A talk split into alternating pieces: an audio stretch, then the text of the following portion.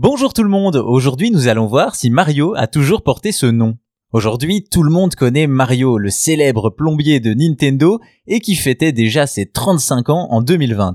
Un personnage de jeu vidéo de légende qui a su dépasser les barrières du gaming pour s'imposer comme une icône de la pop culture à part entière. Tant de produits dérivés Mario et surtout tant de jeux vidéo, Super Mario, Mario Kart, Mario Party, Mario Golf, Dr Mario et bien d'autres, et tous marqués fièrement du nom de la mascotte de Nintendo, Mario. Cependant, ceci aurait pu s'appeler autrement, car Mario n'a pas toujours eu ce nom.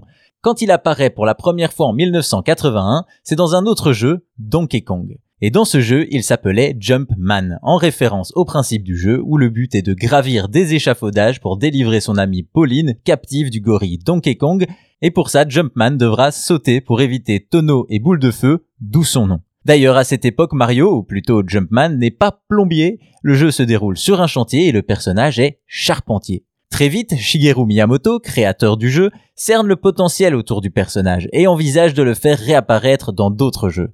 Il le surnomme alors Monsieur Jeu vidéo. Selon le jeune développeur, ce personnage destiné à apparaître dans tous les jeux qu'il réaliserait se devait de posséder une stature propre, contrairement aux autres jeux de cette époque.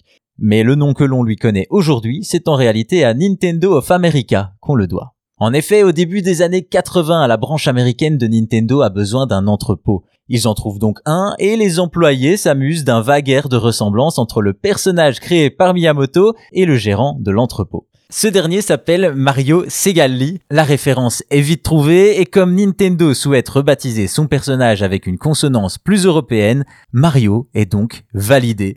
Le célèbre plombier est donc maintenant prêt pour sa véritable naissance en tant que vedette du jeu vidéo. Nous sommes en 1983 et Mario Bros va y contribuer grandement.